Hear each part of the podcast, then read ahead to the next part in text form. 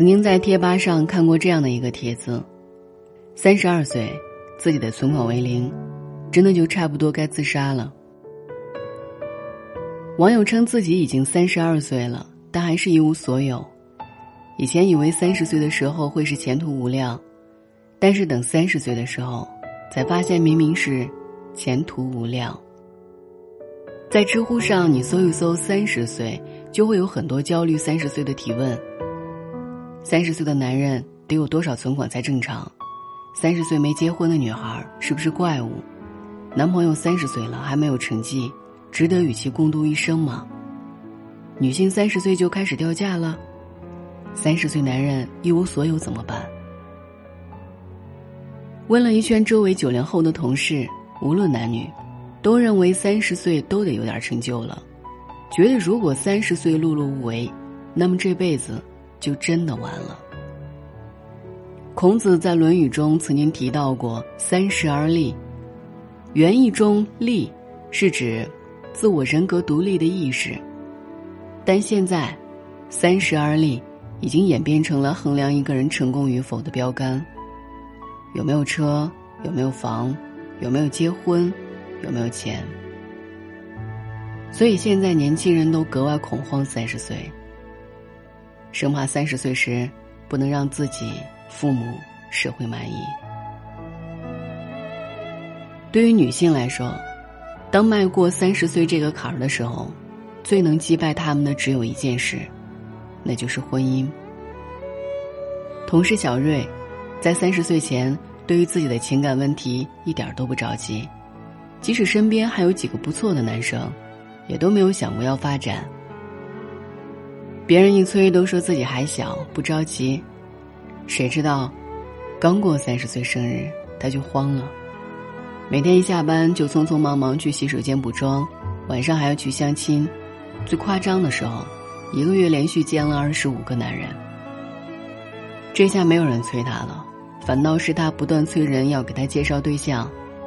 他说：“一定得在三十岁把自己嫁出去，要不然就成大龄剩女了。”为了能把自己嫁出去，小瑞对另一半的要求一降再降，现在直接都成了：只要是个男的，只要二零一九年能娶她就行。结果每次一听这要求，正常点的男人都被吓跑了，剩下的都是些也急着结婚、想找个凑合过日子的人。也许今年小瑞能如愿的把自己嫁了，但他日后能不能过得幸福，这个谁也说不好。毕竟幸福婚姻都是建立在相互欣赏、爱慕、了解的基础上，跟年龄真没有太大的关系。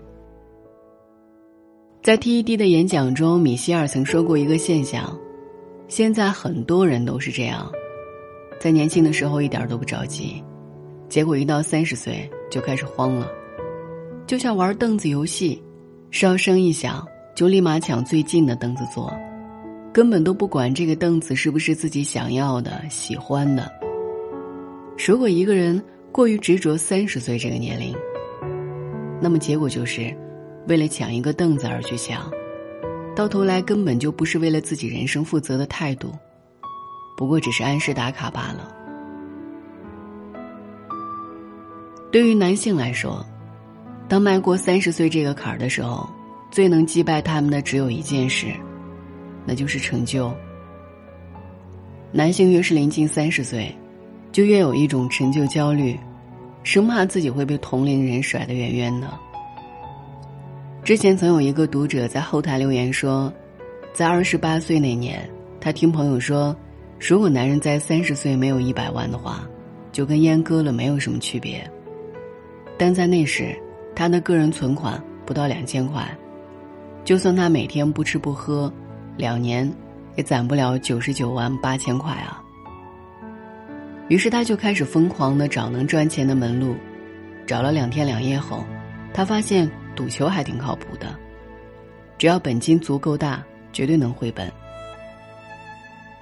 从一开始挪用积蓄，到后来的信用卡套现，再到最后的网上高利贷。在赌球这条不归路上，他越走越远。短短一年时间，非但没有赚够五十万，反而欠了差不多一百六十万的高利贷。身边人的电话早都被催款公司打了个遍，曾经的朋友都躲得远远的，生怕他会找他们借钱。其实，如果当时他不着急，能脚踏实地的工作赚钱，在三十五岁前绝对能攒够一百万。有数据统计，应届毕业生平均年龄为三十二岁，在工作前五年内，他们的平均收入只有八千块。如果不吃不喝，在三十岁，也只能赚够六十七万元，离一百万还差不少呢。但如果撇开现实，拿理想中的要求压迫年轻人，最后的结果并不是压力越大动力越足，反而是在这样的高压下不断出现一些致命的错误。在心理学上有一个定律叫耶基斯多德森定律，说的就是。当人在高压下工作时，人的工作水平会随着压力的增大而下降。换句话说，就是外界要求越高，效果就越差劲。人在年轻时，最需要的不是这样难以实现的目标，而是一个踮起脚尖能够够到的理想。如果为了让自己经济力而立，最后往往适得其反。一过三十岁，最常听到的一句话就是：“都三十的人了，能不能现实一点儿？”对于一个人来说，三十岁是不可以做梦的年龄。三十岁就得脚踏实地，担负起一个中年人的责任。学长曾是一个医学生，在二十八岁那年，他放弃了做外科医生的梦想，原因很简单。二十八岁的他，研究生才毕业，去医院还都没法做医生，要么努力考博，要么再经过一到三年的住院医师培训。等到三十岁的时候，他的职业生涯才刚刚开始。再看看他的同学们，都已经有了四年的工作积累，在自己的行业小有成就，赚的钱比他多，日后上升速度比他快得多。梦想的代价太大了。我实在耗不起了。现在学长已经转行多年，赚的钱完全够养活一家人了。但是每次经过医院的时候，他还是忍不住多看几眼。毕竟那里才能承载他一直以来的梦想。有时别人劝他要不要考个博，干回原本行，他轻叹一口气：“都快三十五的男人了，哪能还做不切实际的梦？”什么年龄就该做什么事情，看上去是一个人成长的必经之路。但这不过是在拿着年龄来绑架自己，强行要求自己要跟上同龄人的节奏。但没有人的节奏是一样的，如果用别人的标准来要求自己，结果就是，永远过的不是自己想要的人生。很喜欢张艾嘉曾说过的一句话：“我才不过是六十四。”跑起来，路人长。年龄只是一个人细胞增长的时间，不能成为自我设限的理由。如果为了跟年龄妥协，放弃自己所爱，最后的结果就是，为了堵住看客们的嘴，却委屈了自己。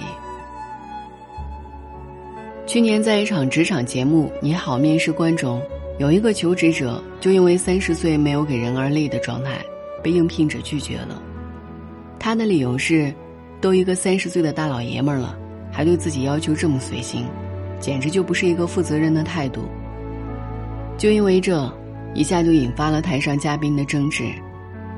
作家刘同认为，三十而立真的害了好多好多的中国男性。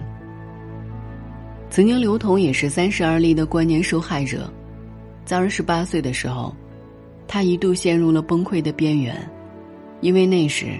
全部存款只有一万七千块，根本达不到一个男人而立的状态。我很赞同刘同的观点，中国人真的是被三十而立害惨了。每个人的一生都不可能按照理想进度实现，不同的时间节点实现不同的人生目标。与过去相比，现代人按部就班，十八岁上大学，二十二岁大学毕业，如果上个研究生、读个博士，那年龄就更大了。对于一个奋斗时间只有短短几年的人来说，要想在三十岁就能有房有车有老婆，如果不靠父母，那简直难于上青天。很多人不知道“三十而立”的后面还有一句话：“不知礼，无以立。”简而言之，“三十而立”其实是“三十而知礼”，这绝不是我们常常挂在嘴边的。有房有车，真正的三十而立，往往跟钱、权、名、利都无关，而是作为一个思想成熟的人，能不能够用最真诚的态度对待自己，对待生活。就像王小波在《三十而立》中所说：“以后，我要真诚的做一切事情，我要像笛卡尔一样思辨。”像堂吉诃德一样攻击风车，无论写诗或是做爱，都要以极大的真诚完成。眼前就是罗德岛，我就在这里跳跃。我这么做什么都不为，这就是存在本身。每个人都有自己的时区，有的人毕业早，在风口上就早日成为了人生赢家；有的人上学上的久，得沉淀几十年。才能一炮而红。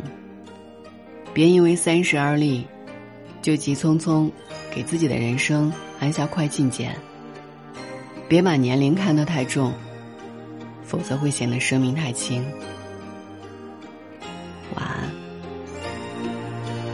望着海一片，满怀倦，无泪有无言。望着天一片，只感到情迷。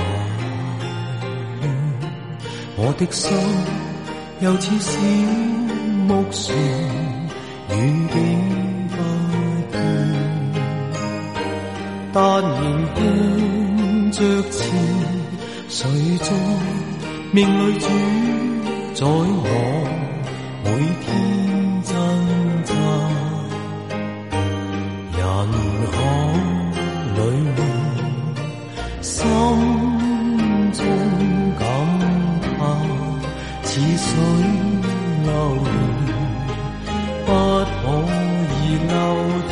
昨天，